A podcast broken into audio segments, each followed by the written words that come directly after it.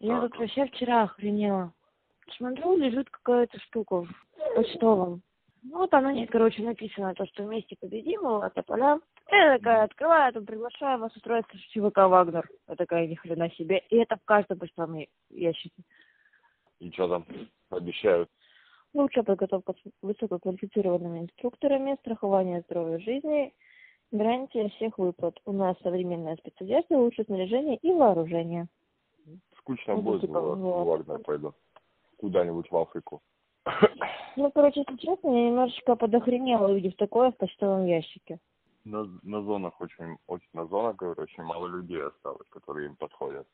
И они сейчас начинают уже искать везде, где не попади. Большие потери просто у Вагнера.